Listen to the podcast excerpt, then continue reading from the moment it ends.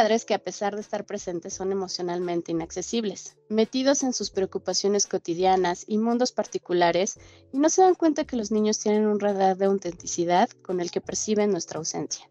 Ese vacío, que lo queramos o no, puede dejar huella en ellos, ya que todo niño necesita ser reconocido por sus padres y para ello busca esa conexión emocional que nace en su corazón.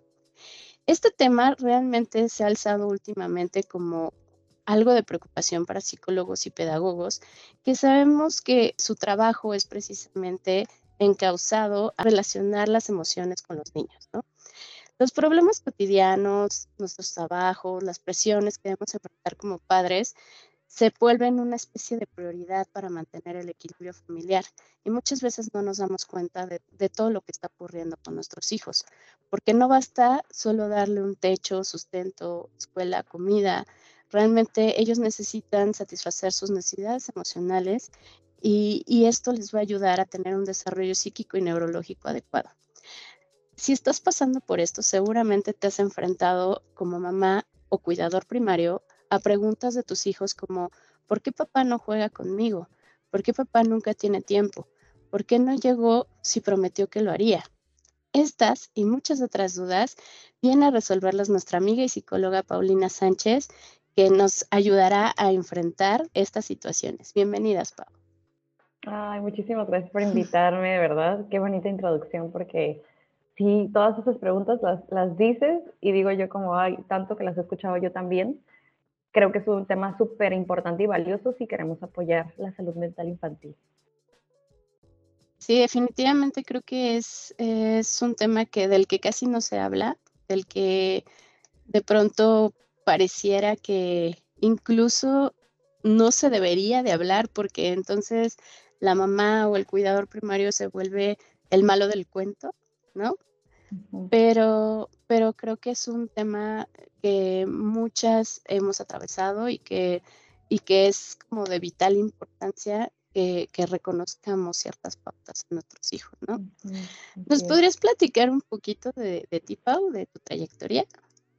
Claro que sí. Pues yo soy psicóloga infantil y de adolescentes. Me dedico actualmente a la psicoterapia con pues, esta misma población. También doy asesorías de crianza. Eh, sobre todo me enfoco mucho en la crianza respetuosa para pues, poder orientar a madres y padres acerca de cómo criar con estas nuevas pautas que tenemos y nueva información sobre el desarrollo y lo hagamos de la manera más respetuosa también doy cursos, doy talleres, este, hablando de diversos temas de la salud mental infantil y me dedico también a crear contenido en diversas plataformas, hablando también de estos temas. Así que, pues, esto sobre todo, último, de mamás este, que están solas de pronto con su crianza o que tienen a un papá que por ahí anda pero no anda, ¿sabes? Es el tema que más me he dedicado a hablar. sobre todo en este último año, fue que más empecé a ver como mucho esa necesidad que los papás empezaron así, bueno, más bien las mamás empezaron a hacerme muchas preguntas y, y me empecé a, a, enfocar un poquito más en eso. Entonces, pues bueno, estoy aquí contentísima de poder platicarles sobre este tema y pues dispuesta. Así que muchas gracias de nuevo.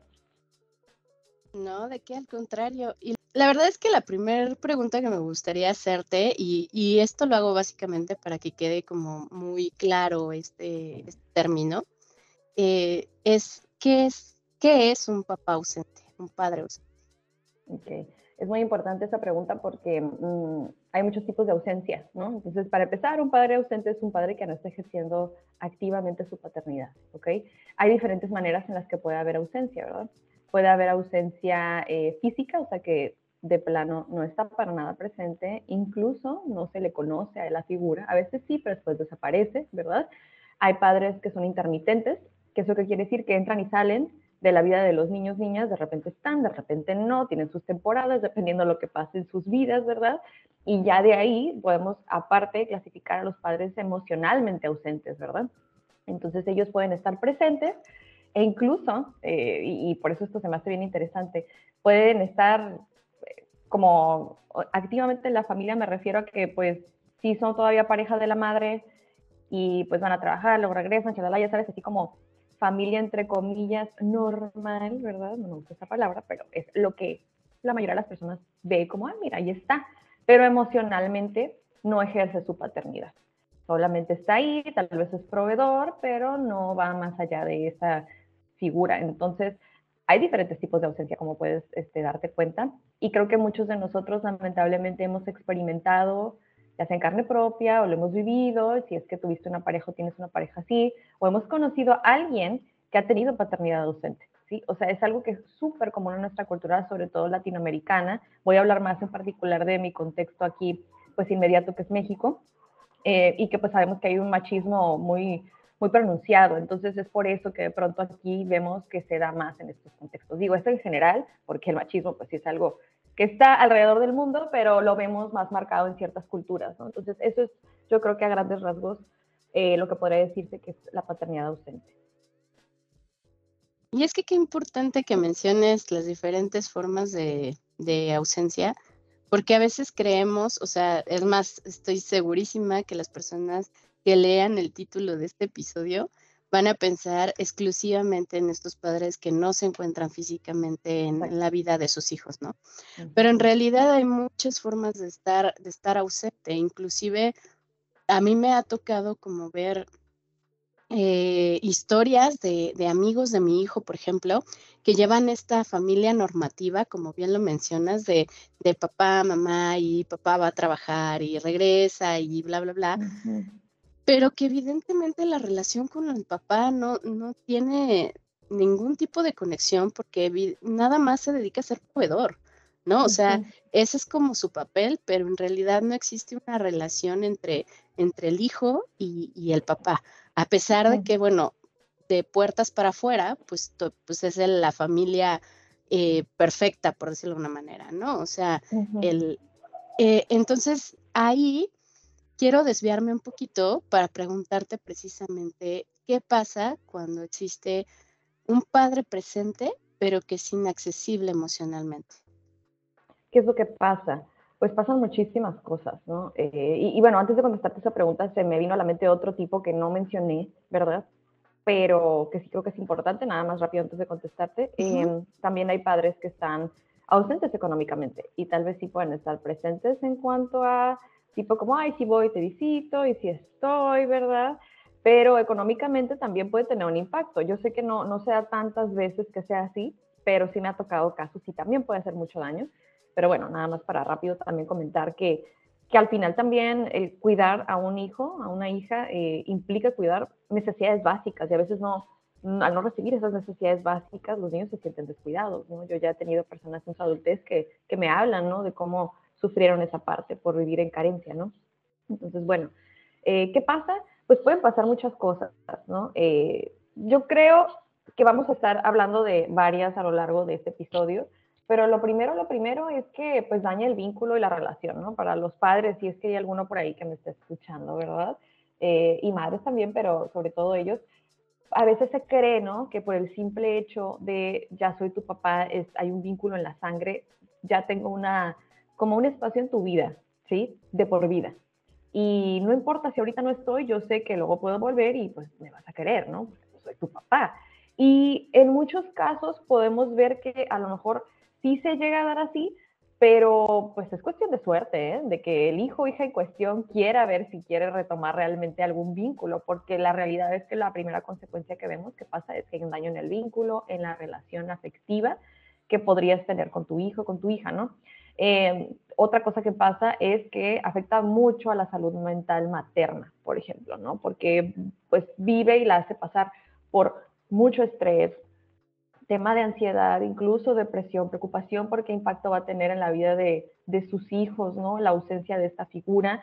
Entonces, eso también, y esa es otra de las consecuencias, afecta la salud mental infantil, ¿verdad? De los niños, niñas, adolescentes, porque pues al final no está uno de tus cuidadores primarios y el que está está en angustia o con afectación en su salud mental, ¿qué es lo que sucede? Pues que también hay impacto. Yo siento un terreno inestable y a veces no me siento seguro, segura, ¿sabes? Entonces afecta también en esa parte. Ahora, más adelante sé que hablaremos más a detalle de qué pudiera afectarles, pero es, es, mucho, es mucho lo que puede pasar. No es nada más como, ay, si el papá no está ahí ya, ¿no? Y el que le afecta solo es el papá, afecta a madre, afecta a hijos, afecta incluso a los de alrededor, la familia, porque al rato ya está que si la abuela o el abuelo ahí involucrado, ¿sabes? Y haciéndose a lo mejor ahí cargo de algo que tal vez pues no les correspondería, o sea, se hace realmente un daño muy fuerte al sistema familiar, ¿verdad? Entonces, eso por mencionar algunas cosas.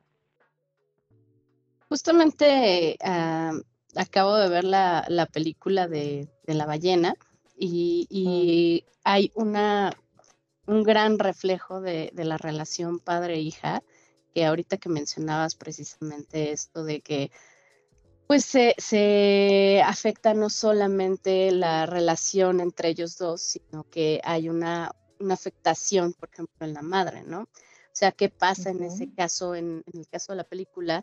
Que él, eh, pues, las abandona, por decirlo de alguna forma, y aunque él proporciona el dinero, está dando dinero constantemente para que a la niña no le falte nada, la madre pasa por un tema de duelo y, e, incursiona en el tema de alcoholismo y la niña pues tiene que convivir con su madre que es alcohólica, que está pasando por esas situaciones y que a pesar de que está eh, llena, digamos, o satisfecha el área económica, pues eso no, no, este, no ayuda para nada al desarrollo psicológico de la niña, ¿no?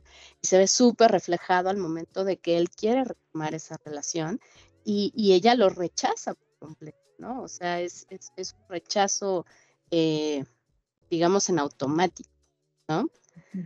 Y sin embargo, sí llega a haber ciertas luces de que la niña, pues, quiere al papá, ¿no? O sea, sí llega a ver como ese, esos destellos de, es que sí te quiero, pero me heriste mucho, ¿no? E, entonces, sí, definitivamente quiero como resaltar eso que, me, eso que mencionaba, de que pues son varias las cosas, así como lo mencionaba en la introducción, no, no solamente es dar lo económico o darles un techo o llevarlos a la escuela o no, sé, sino que también existe esta parte, pues, psicológica, eh, afectiva, que, que, pues es importante que lo lleven de la mejor manera los padres para que no tenga una afectación con los hijos, ¿no?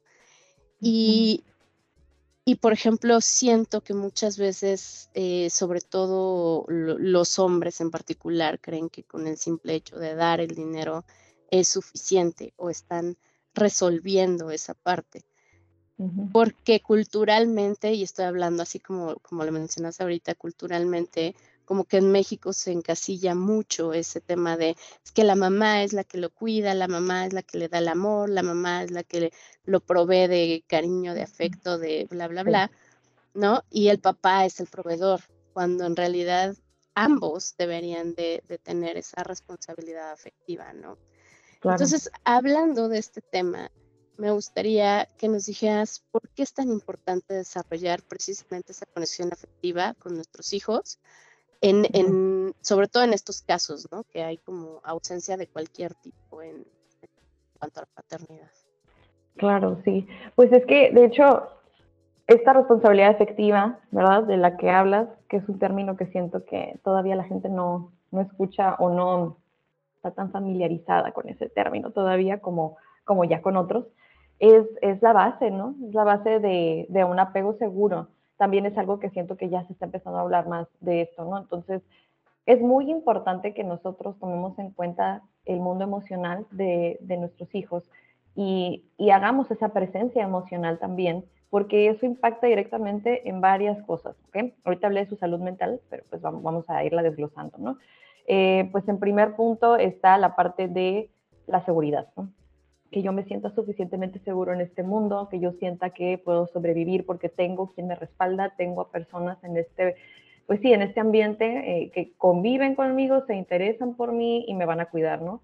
También en la sensación de valor, ¿no? Mi sensación de valía, eh, lo que también se le llama mucho, muy comúnmente la autoestima, el valor que yo me doy. Si esa persona, repito, se interesa, está presente y me cuida, pero además quiere pasar tiempo conmigo, le interesan mis emociones, eh, trata de conectar y quiere jugar, o etcétera, etcétera, eso me da una sensación de que soy una persona pues digna de pasar tiempo con, conmigo, ¿no? O sea, como que sí me da como niño niña esa sensación de, bueno, estoy siendo visto y soy importante para ti. soy importante para ti, soy importante en este mundo, ¿verdad? Em, y también en esta parte de sentirte suficiente, ¿sí? que tiene que ver con la autoestima, pero la suficiencia también es otro tema, como que, que yo me sienta que el simple hecho de ser yo es suficiente para que yo pueda estar en este mundo y, sea digno de que me amen y sea digno de eh, respeto, buenos tratos, etcétera, etcétera, ¿verdad? Entonces, esos, esos son como pilares importantes para desarrollar nuestra sensación de valía y fortalecernos como personas, ¿sí? Y cuando estos pilares no están fijos, pues obviamente es cuando empieza a desmoronarse un poco nuestra salud mental, ¿no? Y pues a lo mejor no me siento suficiente, ¿qué tengo que hacer o dejar de hacer para que me amen, ¿verdad? Para ser digno de amor. Y no soy valioso, tal vez no soy importante, aburro, no me quieren, chin, este, ¿sabes? Este, pues la verdad es que no importo tanto y como que, o esta parte no me siento seguro y estoy siempre en alerta, ¿cuándo van a estar para mí? ¿Cuándo no van a estar para mí? ¿Sabes? Eh, ¿Va a venir o no va a venir? Y empieza ya a desarrollar el estrés, la ansiedad, ¿sabes? Por mencionarte, te digo, algunos ejemplos, yo te estoy tratando de dar los pilares para generalizar algo que, ay Dios, podría yo aquí hablar muchísimo de todo eso, lo que puede desarrollar en una persona, pero afecta, afecta en cómo me relaciono con las personas en un futuro y afecta en la relación que yo tengo conmigo misma, ¿ok? Entonces es muy importante que sepan que la presencia emocional y cultivar ese lazo emocional y responsabilizarme de ese afecto que yo doy o quito, va a tener un impacto directo en la sensación de valía de los niños, niñas y adolescentes. Y es que, por ejemplo, está este tema del condicionamiento, ¿no? O sea, de, de, es que si te portas bien o si eres de tal forma, entonces sí te quiero. Entonces sí vengo por ti. Entonces sí te cuido o sí te compro, ¿no? Este, pero pues es que si eres grosero, si, si no me, si no me respetas, si no eh, sigues las reglas que yo tengo, ¿no? Eh, pues entonces no, no eres suficiente justo para mí, ¿no? entonces ese condicionamiento que pareciera que es parte de la educación, pero que en realidad es una especie de manipulación, ¿no? Con el, con el propio hijo. Eh, siento, siento que afecta muchísimo al lazo que se debió haber construido en base de, respeto, ¿no? En base de un condicionamiento de si haces esto, te doy esto, ¿no? O, tú dime qué, qué opinas en este sentido. Sí, bueno, eso ya hasta lo pueden hacer las mamás, este, eh, papás presentes o, o, no, ¿verdad? O sea, me refiero como que eh, eh, este tema más así general, siento que sí se da mucho, como que así se educan a los niños. Por eso a mí me gusta mucho hablar de crianza respetuosa, porque pues es un respeto por todo esto que yo acabo de platicarles, sí, es un respeto por la persona que es este niño o niña, ¿sabes? O sea, porque es un ser humano. Va más allá de lo que yo necesito de ti o cómo quiero que te portes o cómo deseo que seas cuando seas grande, ¿sabes? Esto es un tema como de, pues tú eres un ser humano, repito, ¿no? Y mereces este respeto y buen trato. Entonces, sí, totalmente siento que por eso a veces tenemos temas como sociedad, si te fijas, con, con que, o sea, todos queremos ser amados, yo lo sé, y todos queremos sentirnos suficientes, pero nos vemos en una sociedad profundamente lastimada, herida en este tema, si te fijas, ¿no? Todos estamos muy heridos con eso porque así nos criaron ¿sabes qué? Solo cuando cumples mis expectativas es cuando te voy a dar amor. Entonces nunca estás tan conectado como ser humano cuando creces con cuál es la expectativa que yo tengo de mí mismo, ¿no? Es más como que esperan afuera y estar constantemente buscando una aprobación, que es importante, sí, porque somos seres sociales, no lo voy a también demonizar porque hay gente que siempre luego también se va al otro extremo de se obsesiona con el, amate a ti mismo. Bueno, o sea, claro que es importante recibir, pero también cuando solo estoy anclado en eso y no, no doy para mí mismo, sí, luego empieza ya todo un derrumbe, inestabilidad emocional. Entonces sí tiene que ver con eso definitivamente. Y, la verdad es que a veces siento que, que incluso los padres que están ausentes, es como, ay, ¿qué va a entender él si tiene dos años? Ni se da cuenta si voy o no. ¿No? O, ay, ¿qué. ¿qué, va a saber él si, si no, este, si no paso a, verlo al festival o a verlo al, ya sabes, o sea, como que eh, siento que minimizan el impacto que pudiera tener este tipo de cosas a largo plazo. Y pues aunado a esto, o sea, bajo tu expertise, ¿qué, qué, qué consecuencias tiene o cómo se ve reflejada esta ausencia de, del padre en cualquiera de sus aspectos en la adolescencia e incluso ya en la adultez. Ok, varía demasiado. Yo les voy a dar unos ejemplos eh, pues de lo que más me encuentro yo, porque eh, ese es el problema, yo creo que principal. Yo creo que sí hay como este, esta especie de mito, porque pues eso, eso era de lo primero que se supo cuando recién empezaba el tema de la psicoterapia, el tan famoso Freud, no sé si has oído hablar de él, ¿verdad? Pero todos ya, el, el, barbón de la fotografía de su barba blanca. Bueno, pues eso pasa mucho, fue, fue de las primeras personas que habló de la infancia como, bueno, fue más bien el primero que habló de la infancia como algo vital para el desarrollo de tu personalidad ¿sí? y sobre todo de tu neurosis, ¿no? Si es que tenías. Entonces, sobre todo también hablaba del tema de cómo la relación con el padre ¿no? y la madre tiene diferentes impactos. Entonces, el más cliché, ¿verdad? Sí es verdad, pero no es el único, pero el más cliché es, pues, cómo te vas a relacionar con tu pareja en un futuro. ¿Ok? Entonces, en la adolescencia se puede ir viendo, e incluso en la adultez, ese tipo de relación, porque es cuando comienza esta parte, ¿no? Se empieza a desarrollar, pues, esta atracción eh, ya más sexual, ¿no? Ya empieza como que el adolescente a buscar ese afecto desde este otro lugar y tú vas a empezar a ver cómo se relaciona con la, la persona, ¿verdad? Con la que comience algún tipo de relación más este, afectiva, sexoafectiva, como le llamamos también. Entonces, mmm, muchas veces cuando hemos sido abandonados, cuando hemos sido heridos y cuando no ha habido esta presencia paterna, eh, y por muchos años se supo, pues que hay como este tipo de fijación o anclaje, ¿no? En ser en ser querido, en ser como que amado por tu pareja, casi casi como dependiente, como para que no se vaya, como sanar tu herida a través de esa relación, o esa relación pasada, la quieres sanar ahorita, ¿no?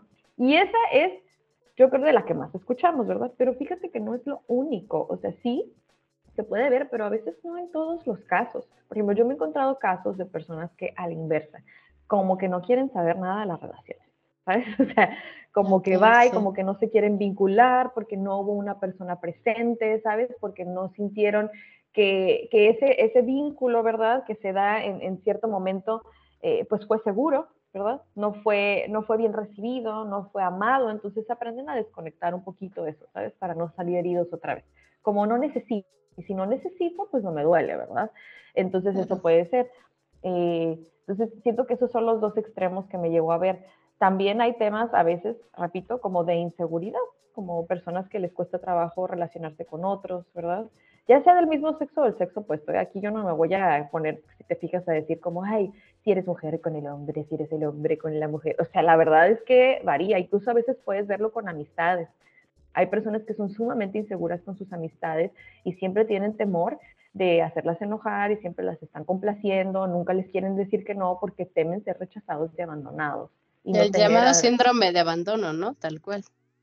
Sí, sí, los llaman de tantas maneras, o sea, tanta gente como que ha hablado de este tema y en diferente literatura te vas a encontrar muchas maneras de explicarlo, pero te digo, yo estoy tratando de como hablar en general de lo que más yo me encuentro, entonces siento que las relaciones sobre todo se ven muy afectadas, tema de autoestima como acabo de explicar, yo siento que eh, como expliqué ahorita, si no sientes que eres importante o fuiste importante en algún punto para tus cuidadores, eh, pues claramente que ya empiezas así como que a dudar y como que no quieres ni hablar o no quieres ni convivir o no quieres así como que, como que ni me vean, quiero ser invisible, ¿sabes? No, no quiero ser visto, ¿sabes? Aquí es donde yo me siento seguro, es mi zona conocida, no ser visto, entonces por favor no, ¿verdad? No me muevan aquí el universo. Eh, y bueno, también a veces pasa que a la inversa, ¿no? Son personas, es que te lo juro, son extremos, son extremos. Em, personas que a lo mejor vas a ver sí muy sociales y como que muy en, la fiesta y en la adolescencia, ¿no? Como ya de adultos y como que aquí, allá, allá, allá, allá, pero a veces están tratando de llenar un vacío, ¿sabes? O sea, como que no quieren estar solos, no les gusta estar solos, por ejemplo, eso también puede ser otro y siempre están así como que, ¿dónde, dónde, dónde, dónde, dónde? Es, es una de las también más comunes que me encuentro.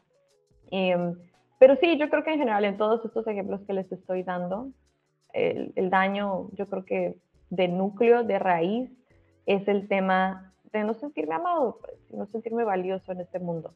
Y como no me siento valioso, de ahí se derivan una serie de comportamientos para yo intentar sentirme de esa manera. Y, y pues puede ser muy, muy desgastante para muchas personas. Oye, también existe este como ah, imitación, digamos, del padre o, como repetir ese mismo patrón. Me refiero, si, si yo de niño fui un, o tuve un padre ausente y me sentí justo abandonado, etcétera, el día que yo tenga hijos, ¿es posible que yo repita este patrón? Pues no sea en todos los casos, pero sí hay una probabilidad y a veces puede llegar a ser, digo, solo, solo lo puede saber la persona que esté repitiendo el patrón, pero igual les voy a dar algunos ejemplos. Eh, hay personas que lo hacen pues porque nunca tuvieron un, un patrón de referencia, ¿sabes? Y como no, no saben cómo vincularse desde esa figura, pues simplemente dicen, ¿sabes qué? pues o sea, ni siquiera dicen la repito, no es consciente, ¿sabes? Es simplemente como algo tan, tan inconsciente de que no, no tiene información aquí mi chip de qué hacer en este caso y la información que hay es que no me corresponde o no me toca, ¿no? A pesar de que lo hayan sufrido o lo hayan vivido ellos mismos, ¿no? Pero repito, es que acuérdense que muchas personas crecen y dicen, es que yo a mí, a mí me pegaron y no me pasó nada, ¿no? O a mí mi papá no estuvo y mira, no estoy loco, aquí estoy. O a mí, o sea, y no se dan cuenta de que realmente sí les afecta porque en la infancia aprendieron a bloquear para sobrevivir, ¿sabes? O sea, aprendieron a no sentir o a no profundizar o a, ¿sabes? Como para sanarse y está bien, es lo que necesitaron hacer. Pero luego por eso pasa que repiten patrones y es como, oye, pero si tú lo sufriste, ¿no? O sea, si tú lo viviste, ¿cómo lo estás repitiendo? Pues precisamente porque lo vivió, lo registró, lo sobrevivió y lo bloqueó y pues lo repite, ¿sí? Hay otras veces que sí están conscientes sí dicen, no, sí me dolió y no, sí, y aún así se van, y aún así no están. Número uno, igual porque no tienen patrón de referencia, pero también porque les mueve a su propia herida, ¿sabes? Es lo que me he encontrado también. Como que a ellos les mueve esa herida y estar ahí es moverles sus temas y no quieren enfrentarlos o están listos y, y también inconscientemente lo que hacen es sabotear, ¿sabes? Entonces no, no están, o sí están, pero no, y ahí andan como que batallando pero son algunas cosas que, me he encontrado en este tema. He escuchado mucho esta, esta parte de, pues de que como padres deberíamos de ser muy conscientes de que criar un hijo no es nada, pues nada sencillo, no en el, no en el sentido de, decir, ay, es que son una lata o son, no, no, no, sino en, en el sentido de, de que deberíamos de estar como preparados para enfrentar ciertas situaciones, ¿no? Eh, yo te puedo decir a, nivel personal que pues yo, yo fui mamá adolescente y, el hecho es que pues sí siento que hubo cosas que me faltaron saber, ¿no? O sea, que, que debí de haber estado preparada para ciertas situaciones y, y que pues a veces es muy complicado, pero, o sea, desde, desde tu expertise, tú sientes que es importante que los padres tomen terapia como para sanar este tipo de cosas antes de, tener hijos o incluso cuando ya están, pero, o sea, que sí hagan como este, este esfuerzo, digamos, por enfrentar sus propios eh, problemas, sus propios, no les quiero llamar traumas, pero sí, o sea, sus propias heridas. Sí, sus propios temas, heridas, sí. Yo creo que sí. yo sé que no todos tienen la posibilidad, ¿verdad? Este, pero es que hay que ver a la salud mental como la salud física, ¿sí? Este, mm, por ejemplo, es como si a lo mejor me preguntas, ¿tú crees que tal vez debería de ir una mamá, ¿no? Antes de, embarazarse al ginecólogo, ¿verdad? Ginecóloga para saber si, ¿sabes? Como que, pues, pues, sí, ¿crees que debería estar asistiendo a sus citas regularmente antes de que nazca el bebé? Claro, claro, porque qué tal si ahí algo pasa, ¿no? Y, y crees que debería informarme sobre, a lo mejor, eh, cada qué tanto le tengo que dar de comer y tal, tal, ¿sabes? O sea, todas esas cosas que incluso el pediatra te recomienda, por supuesto que sí, ¿verdad? Acá es lo mismo. Ahora, ¿es sumamente necesario que hagan todos esos pasos para poder tener un hijo? Pues no, ¿verdad? Hay personas que sí se la avientan y ni se cuidan ni van al médico, ¿sabes? Pero cambia mucho, claro que cambia. Te tiene más preparado, por supuesto que te tiene más preparado. Y en la salud mental es todavía un poco más delicado porque sí son muchas cosas y es más complejo. No, es una recetita tan fácil de hacer. Entonces yo sí creo que estaría padre, si quieres, eh, si alguien que nos escucha que quiere tener hijos, eh, estaría padre, sí, tal vez, no solo proceso psicoterapéutico, ¿eh? no exclusivamente eso, eso sería un super plus, sino informarte, informarte, ir con especialistas, asesorarte, tomar algún curso, taller, pláticas, leer libros, que creo que eso ya se está empezando a ver más y se está empezando a ver más como parte de una cultura también, ¿no? Como, ay, voy a ser mamá, ya me aventé estos libros, ¿no? O ya voy a empezar a hacer o a seguir estas cuentas en Instagram. Entonces, sí, definitivamente hay que prepararse porque no es nada sencillo y hay tantas cosas que se pueden prevenir y ya tenemos la información. La tecnología ha avanzado tanto en estudiar el cerebro y lo que nos falta, pero ya tenemos tanto que ¿por qué no hacerlo? Sí, justo, justo oía una, una entrevista de una mamá que pues decía, ¿no? Es que en nuestra época, eh, pues era, o sea, el tener hijos era lo que nos tocaba, ¿no? O sea, era como el siguiente paso, era lo que, pues lo que era, ¿no? O sea, nos casábamos, teníamos hijos y listo, ¿no? Y ahora siento que, que esta nueva generación de padres, eh, al menos creo que estamos mostrando ese justo ese interés de decir, hey, o sea, yo tuve este problema, quiero sanar este problema, etcétera, etcétera, etcétera, ¿no? Y creo que por eso es tan importante que ya sea que seas un, padre ausente o, o, que seas la mamá, ¿no? O sea, la, la, pareja o expareja, eh, pues informarnos de, de, este tema, ¿no? Porque al final del día creo que ningún padre quiere dañar a sus hijos, o sea, no es como que vayas por la vida diciendo voy a hacerle daño a, mi hijo, evidentemente eso no sucede, pero pues, eh, pues sí es importante el, informarnos de este tema. Y, justo hablando de, de, este papel de la mamá, ¿no? Quisiera como preguntarte desde tu perspectiva, desde los casos que has tenido, eh, seguramente te ha llegado a pasar que la mamá o la cuidadora primaria se siente responsable de que crezca ese vínculo afectivo entre los hijos y el papá, porque, porque es lo que toca, justo, ¿no? O sea, porque, porque la mamá es la encargada de que, ah, pues es que dile a tu papá que lo quieres, ándale, dale un beso, este, mira, corre a abrazarlo, eh, ese tipo de cosas, ¿no? Entonces, a veces cuando existe esta separación eh, de los padres y que ya no hay como ese, ese lazo tan estrecho, eh, llega esta culpa, ¿no? De, decir, es que pues yo no estoy fomentando que, que haya esta relación.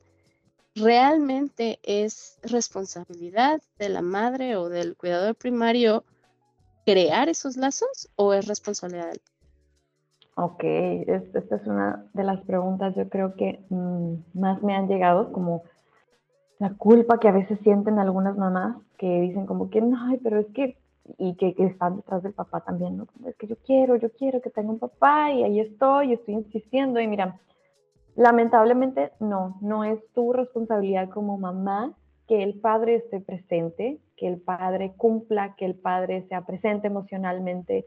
Eh, es más, repito, a veces parejas casadas, y ahí puedes estar y estamos casados, y si no quiere, no quiere, si te fijas, ¿no? Entonces es, es bien complicado, no, no es tu responsabilidad controlar las acciones de las demás personas y no, no vas a poder hacerlo. Eso también es la mala noticia. Por más que te esfuerces, nadie experimenta en cabeza ajena y no tenemos la capacidad de controlar lo que el otro siente y quiere. Ojalá, ¿verdad? Viviríamos en un mundo de locura, yo creo, pero, pero no se puede. Entonces, como no tenemos esa capacidad de controlar las mentes de las demás personas, y lo estoy diciendo así porque es que quiero que se den cuenta, ¿no? Obviamente estoy siendo exagerada, pero quiero que se den cuenta lo que inconscientemente estamos buscando, ¿no? Oye, de mí depende que el papá quiera, que haga, que desee, que no, si te fijas, no, no, no depende de ti. Que sí depende de ti poner de tu parte lo que es en tu parte eh, tu responsabilidad. ¿Qué es eso? Las acciones que estén dentro de tu propio control o dominio, ¿no? Sería, pues, si te interesa que haya una relación, dejar las puertas abiertas, ¿verdad? Em, estar abierta a la comunicación, a tratar de fomentar una relación saludable con el padre para que haya una buena, pues un buen manejo, ¿no? De las visitas, de los, los paseos si es que se los lleva de repente, Em, que haya también apertura a que puedan pasar fechas especiales, ¿sabes? Ese tipo de cosas. No hablar mal del padre, o no meter ideas que no son también a veces, porque a veces uno está ahí de que, ay, avienta todos sus temas. Eso es tu responsabilidad. Tu responsabilidad, si quieres cuidar el vínculo, pues está dentro de lo que sí está dentro de tu control, de lo que tú sí puedes hacer. Entonces, es importante que sí sepas que sí te toca y que no, porque si no, entonces ya todo se revuelve. ¿Y a qué voy con esto también? Porque si quien me esté escuchando, quiero que esté muy consciente de si no es también un tema tuyo, pues, o sea, a veces yo me encuentro mucho, sobre todo esta necesidad de fomentar un vínculo en madres que tuvieron un padre ausente. Entonces están heridas y no quieren que sus hijos vivan lo mismo. Entonces está tu herida y tu desesperación, que haces todo lo posible porque tu hijo sí tenga ese padre, ¿verdad? Cuando, repito, tal vez es más tu dolor, entonces sí hay que ir a psicoterapia porque tal vez estés ahí haciendo una mezcladera que no, y, a veces salen embarrados los niños en medio, ¿no? De, nuestra propia herida y descontrol y pleito con el papá y, y pues bueno, ese es otro tema que se me hace importante que se cuestione. Justo quiero resaltar esto que, que estás diciendo de, de, que a veces nuestras propias heridas de la infancia generan esta desesperación porque nuestros hijos no pasen por ciertas cosas que nosotros sí pasamos. Y a veces caemos en esta parte de idealizar al padre, ¿no? O sea, esté presente o no. O sea, me refiero, estén, por ejemplo, separados o no la, la pareja. Eh, siento que esta idea de es que tu padre es el mejor porque Velo se va a trabajar todo el día y, es este, el super proveedor y bla, bla, bla, y es lo, más maravilloso del mundo, pero en realidad el niño no siente ninguna conexión porque en el momento que llega el papá es un no me molestes, no quiero que, eh, no quiero jugar, no quiero que me, no sea, que me haga ruido, lo que sea, ¿no? Entonces es, es una contradicción eh, para el niño el, el, que pues su mamá lo, lo monte, digamos, en ese altar, ¿no? y, y, de pronto, pues él se da cuenta de que pues con él no es así. Entonces llega esta pregunta de, ah, entonces es por mí, o sea, es por mí que, que, que no se comporta como dice mi mamá, o sea, es conmigo nada más, o, o qué es lo que está pasando, ¿no? Obviamente tampoco caer en el otro extremo de hablar mal de él y no, es que tu papá es un bla, bla, bla, ¿no? O sea, eh, que, que, afecte realmente la imagen que pueda llegar a tener el niño este, de entrada, ¿no? Entonces, ¿cómo, ¿cómo, encontrar ese equilibrio como para que los niños no, no idealicen ni tampoco tengan una concepción ya preestablecida, errónea incluso, de su, de su padre? Sí, eh, es muy importante esto que comentas porque eh, tanto si nos vamos a hablarle súper mal, ¿verdad?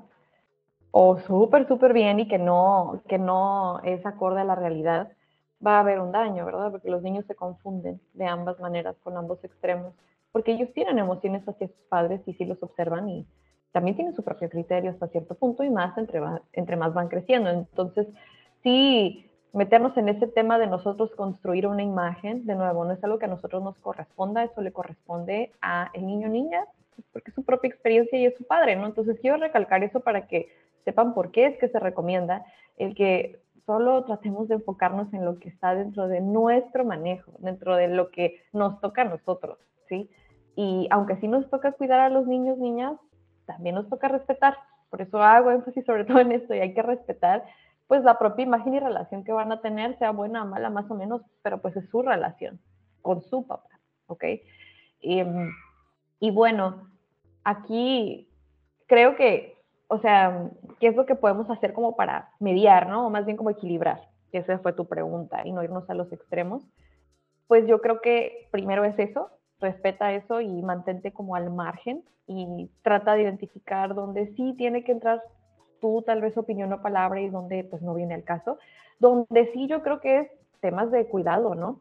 Eh, de seguridad o de que directamente tu hijo te pregunte, a veces eso, o sea, ¿por qué no vino papá, no? Y a veces pues sí puedes ser honesto y decir, bueno, pues es por esto y esto, a veces puedes simplemente decir, porque esa es la respuesta, no sé bien por qué esté fallando tanto, pero solo quiero que sepas que yo estoy aquí para ti, ¿sabes? O sea, si te fijas es como aprender a mantenerte al margen es, obviamente, sí contestar a tu hijo o hija, darle cierta información, explicación hasta donde a ti te corresponda, pero no irme con que no, pues porque es un hijo de tal por cual, o ay, no, es que él te ama, él te quiere, de verdad sí te quiere, te lo juro que sí te quiere. Pues es como, ser honestos es la siguiente recomendación. Primero es identificar, repito, esto me corresponde o no, y una vez que lo identifico, es ser honesto. Desde tu trinchera, tú sabes qué es lo que te toca en el fondo cuando le haces caso a tu intuición y eres honesta, no hay mejor fórmula, la verdad. Y honestidad, repito, no es hablar de cosas que no son tus asuntos. E insisto mucho, ¿no? Porque es que también me dicen, pues entonces, ¿qué? Voy a tapar el sol con un dedo si yo sé que es porque se fue con la mujer con la que a mí me fue infiel y chalala, chalala, ¿sabes? Y así. Pero repito, esos son sus asuntos, incluso tus asuntos porque es dolor, pero la relación que él tenga sexo afectiva con mujeres realmente no es información que un niño deba de saber, ¿sí? No le corresponde a él saber. Es más, no es como que te, lo va a lo mejor andar preguntando en cierta edad. Más grandes a lo mejor sí, conforme vayan creciendo, pues damos la información que sepamos, pero nunca más allá, ¿ok? Y no sé si, si quedo clara con esto porque creo que es sumamente complejo el tema, no, no te puedo decir exactamente más de lo que yo ahorita te estoy diciendo porque depende de muchas cosas. Y si tienen más dudas, de hecho, con este tema de, ok, ¿hasta dónde están mis límites y qué sí puedo y qué no puedo? Como esto depende tanto de cada contexto y de cada familia y cada dinámica que haya, sí recomiendo que tomen una asesoría. El tema de cómo poner los límites y qué límites poner o hasta dónde yo le entro y hasta dónde no, es muy complejo. Bueno, y, y si como como padres que nos estén escuchando quisieran precisamente, o sea, ya identificaron que la, pues el lazo que con sus hijos no es como tan cercano y quisieran estar o empezar a estar presentes, ¿qué, ¿cuáles serían como esos primeros pasos como para empezar a acercarse a, al niño o niña? Ok, para los padres que sí quieren estar presentes, dices, pero como que quieren regresar. Ajá, como que, mm, Exactamente. Es muy importante que tengan paciencia. Número uno, por favor, tenganles paciencia a, los niños, porque eh, también me he encontrado con estos casos de que regresan y es como, ¿por qué no quiere estar conmigo? ¿Por qué me tiene miedo incluso? No, si yo soy su papá, ya le dije. O sí, estuvimos, no sé, del año a los cuatro años yo vivía ahí en la casa, y ahorita regreso a los nueve, ¿por qué me tiene miedo si sí convivimos, no? O sea, si sí estuvimos y ta, ta, ta. Es como, tengan paciencia. A esa edad, un año que no estés presente en la vida de tu hijo es importantísimo, porque cada año pasan muchísimas cosas en su desarrollo, muchísimo crecimiento en todos los aspectos. Como lo ves un año al año siguiente, ¿cuántas veces no nos ha pasado? Ay, este ya creció un montón, ¿no? Entonces, sobre todo los primeros años, o sea, es, es, increíble. Entonces, hay que tenerles paciencia. Obviamente para ellos es como, ¿quién eres, no? y, o, qué onda, ¿Qué, ¿Qué, está pasando aquí, me están moviendo toda mi rutina, me están moviendo eh, mis relaciones o, o, mi mundo. Entonces, es tenerles mucha paciencia. Y para eso, lo siguiente es respetar los ritmos. Tiene que ser progresivo, tiene que ser poco a poco. No esperes que sea así como, incluso aunque seas bien recibido y no te tenga miedo, no podemos llegar y querer moverle toda la rutina y el mundo a la mamá que a lo mejor ya estuvo todo ese tiempo sin ti presente y ha creado toda una serie de valores o sistema y manera de, ser en el mundo, si tú quieres llegar, no, pues no me parece, y yo quiero que sea así, ya está, y yo quiero visitar y hacer esto, o sea, espérate. Entonces hay que respetar también esa parte y lo que ha construido la madre que sí ha estado ahí presente, ¿verdad? Es mucho respeto a eso. Em, entender cuál es tu lugar, que tu lugar es como una nueva persona que entra, ¿ok? pero, pero la sangre, ok, la sangre, pero es una nueva persona que entra, ¿sí? La sangre llama. Pues no realmente, ¿sabes? No realmente, no llama. En la infancia no es tan así, ¿ok? Entonces es bien importante que sepas cuál es tu lugar y tu lugar es de nuevo integrante o nueva figura, ¿ok? Entonces yo creo que es eso, respeta, trata de incluirte eh, poco a poco como que ve incluyéndote en la vida de tu hijo o hija y también trata de darle prioridad a lo que ellos quieran. Creo que eso también es, es importante. Eh, no es nada más como, pero a mí me gusta ir al cine, pero yo quiero hacer eso. Y a mí no me gusta eso que tú haces. Si tú llegas criticando y juzgando, bueno, ¿no? Entonces, tú adáptate al niño. Esa es la otra recomendación. Y a la última, no que el niño se adapte a ti, para que pueda haber un vínculo que crezca un poquito más fortalecido. Sí, no, definitivamente creo que eh, esto que mencionas es sumamente importante e inclusive también eh, yo creo que es importante, aunque no haya habido unos años de separación, el simple hecho de que vivas en otra casa, o sea, el, el que haya esta, pues sí, es casa de mi mamá y es casa de mi papá, es importante que como padre, eh, pues respetes, ¿no? O sea, respetes ese espacio que la mamá ya formó, que la mamá ya, ya tiene una cierta rutina, un cierto comportamiento, de que sí se permite, que no se permite, eh, eh, ¿sabes? O sea, como, como esa, esa rutina o ese, ese engrane que ya, ya generó la mamá, creo que es, es sumamente importante, por eso me gustó mucho eso que dijiste, que, que pues es a través de, del respeto, ¿no? De que te estás integrando a, no es no es un, ah, es que soy su papá, ya, por eso ya me merezco toda la atención y en el momento que yo quiera y cuando quiera y, o sea, pues no, ¿no? O sea, es, evidentemente sí debe haber un respeto eh, tanto hacia la, la, rutina y todo esto que mencionábamos de la mamá como del propio hijo, ¿no? O sea, inclusive ya cuando son adolescentes, que pues ya también tienen sus propios compromisos, sus propios gustos, sus, ¿no? o sea, sus propias actividades. O sea, también es importante respetar esto. O sea, si la niña tiene clases de baile, ¿no? Y para ella es sumamente importante, pues no porque el papá le hable y le diga, ¿sabes qué falta la clase de baile? Te voy a ver ahorita, pues lo va a hacer, ¿no? O sea, sí es, es sumamente importante que, que haya esa, esa conexión y ese respeto del, del otro, ¿no? O sea, de decir, bueno, sí, sí quiero pasar tiempo contigo, pero cuando puedes, o sea, digo, porque esa cortesía la tenemos con cualquier persona, claro, ¿no? O sea, para afuera, sea tu amigo, sea eh, tu compañero de trabajo, o sea, o sea, siempre hay esa pregunta de, oye, eh, vamos a hacer esto, pero ¿puedes? ¿No? O sea, entonces creo que sí es muy, muy, muy importante tener pues esa base de, de respeto. Y hacia el otro lado, hacia las, las madres o cuidadores primarios que estén atravesando justo este, este rollo de, establecer esta conexión otra vez, ¿qué, les recomendarías? ¿Qué técnicas les recomendarías para que obviamente no afecte al hijo? ¿no? Sí, claro. Miren, eh, creo que en este punto es importante que sepan que eh, el dolor no lo vamos a poder evitar ¿sabes? Em, hay muchas cosas que...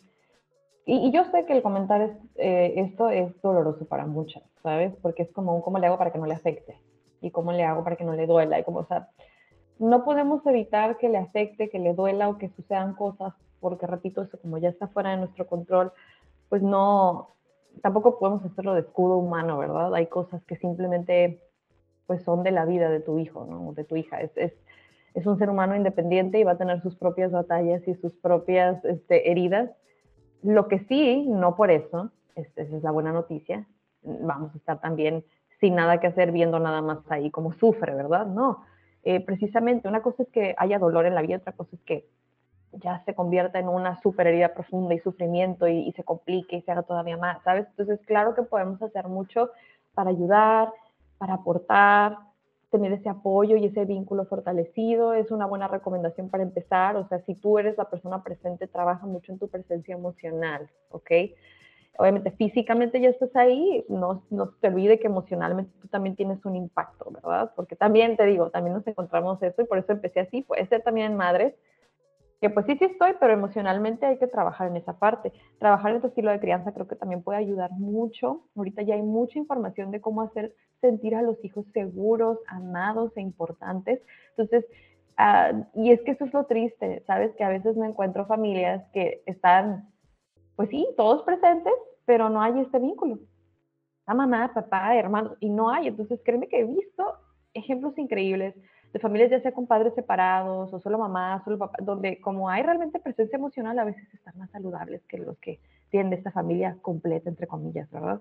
Entonces, trabaja mucho en tu, en tu relación, en el apoyo, aprende a, acompañar las emociones, ¿sí? Porque eso es lo que te va a tocar ahorita. Te va a tocar acompañar el dolor, te va a tocar contener, te va a tocar consolar, te va a tocar dar ese abrazo, ese apapacho, ¿sabes? Entonces, digo que eso tiene que ver mucho con la presencia emocional, pero lo, pongo aparte para que sepas que esa es tu labor, eso es lo que sí te toca, ¿no?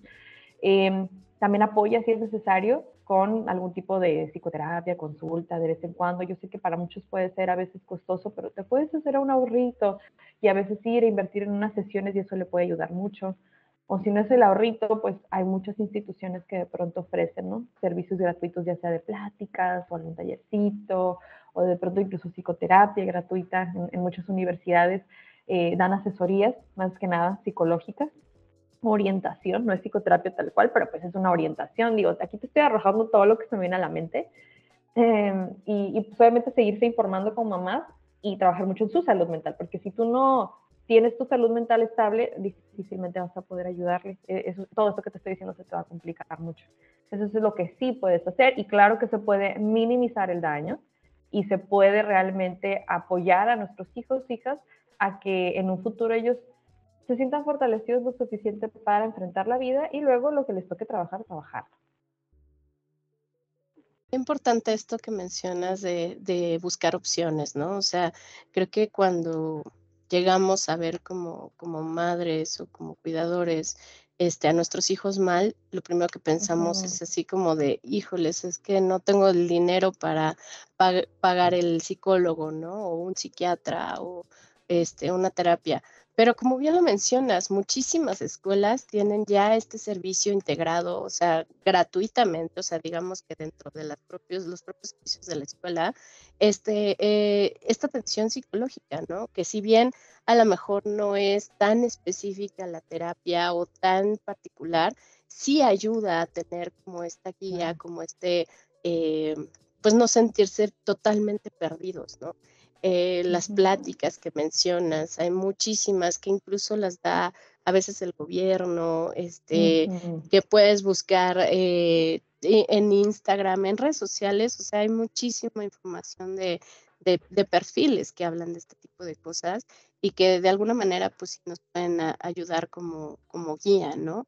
Inclusive también, eh, pues yo les alentaría, digamos, a buscar si en su trabajo no tienen este servicio también. Muchas veces estamos trabajando en una empresa y no sabemos que tenemos ese servicio, ¿no? Que tenemos esa, esa oportunidad de, tener una guía, este, pues como en las escuelas, ¿no?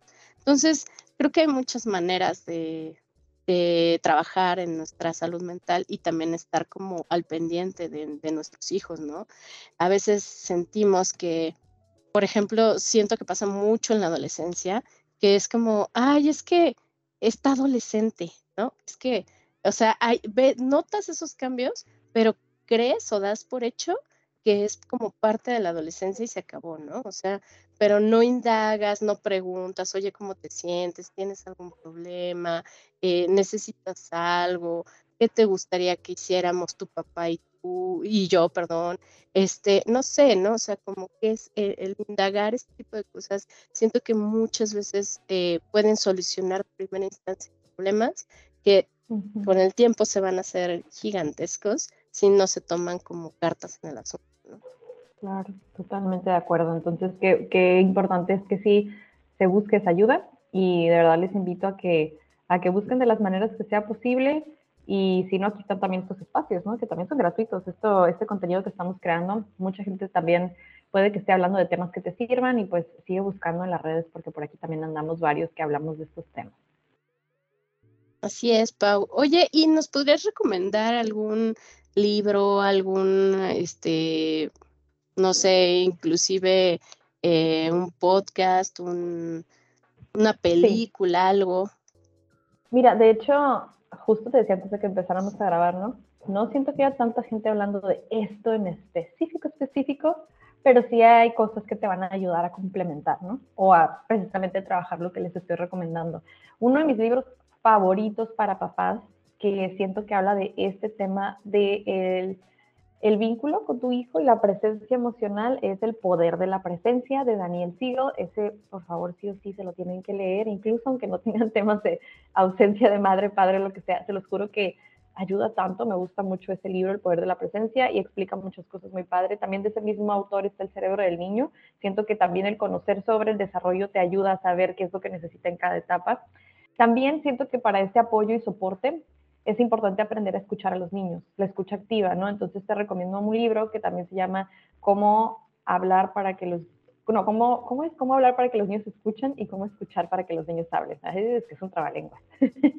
¿Cómo hablar para que los niños escuchen y cómo escuchar para que hablen. Entonces, está bien padre porque habla sobre la comunicación. Y siento que eso es bien importante. Tú quieres que te tenga confianza y comunique, ¿verdad? Y también te va a ayudar mucho para el tema de disciplina ese libro. Está bien padre. Tiene muchos este, usos.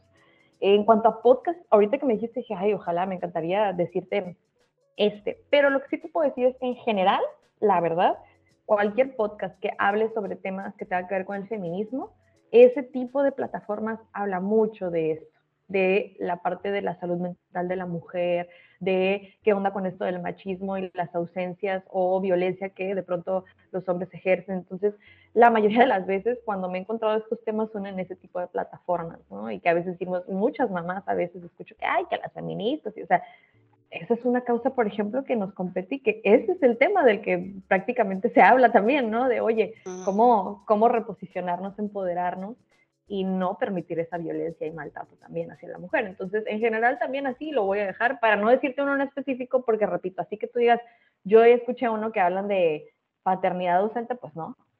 Pero estaría padre hacer uno ahorita que lo pienso. Aquí lo estoy diciendo y digo, mira, capaz de que luego yo me aviento uno, no sé. Pero sí, por mencionarles algunas recomendaciones serían esas. Ok, muchísimas gracias, Pau.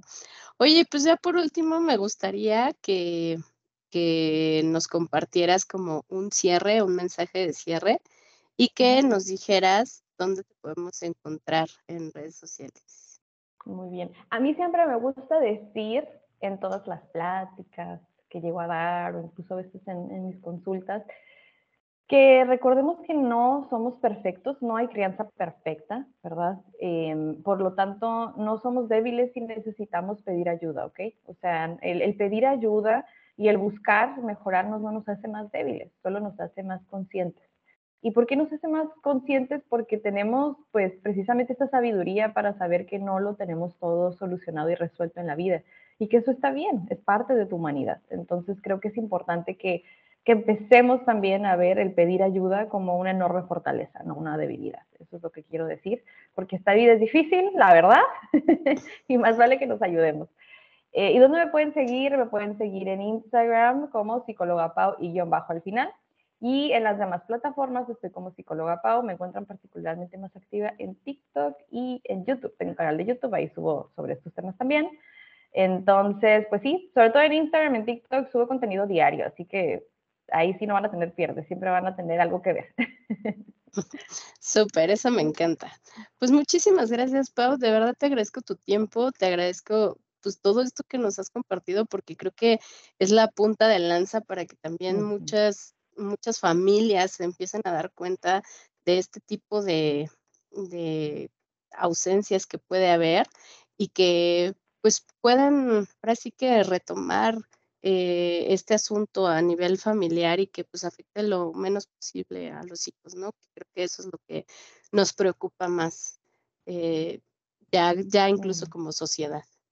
Pero muchísimas gracias por tu tiempo y ojalá y, y podamos compartir este espacio en algún otro momento. Claro que sí. Gracias a todos y también saludos a quien nos escucha. Muchas gracias. Mis chingonas, esto ha sido todo por el capítulo de hoy. Esperamos que hayan disfrutado tanto este episodio como nosotras y las invitamos a que nos den cinco estrellitas en Spotify y se pasen también por nuestro Instagram arroba andamos-chingonas donde estaremos posteando información de valor así como anunciando los siguientes temas y capítulos de podcast. Nos podrán encontrar también en otras plataformas de música como Amazon Music, Google Podcast y iHeartRadio. Compartan este episodio con sus amigas y conocidas. Les habla Laura Albarrán y recuerden, andamos chingón.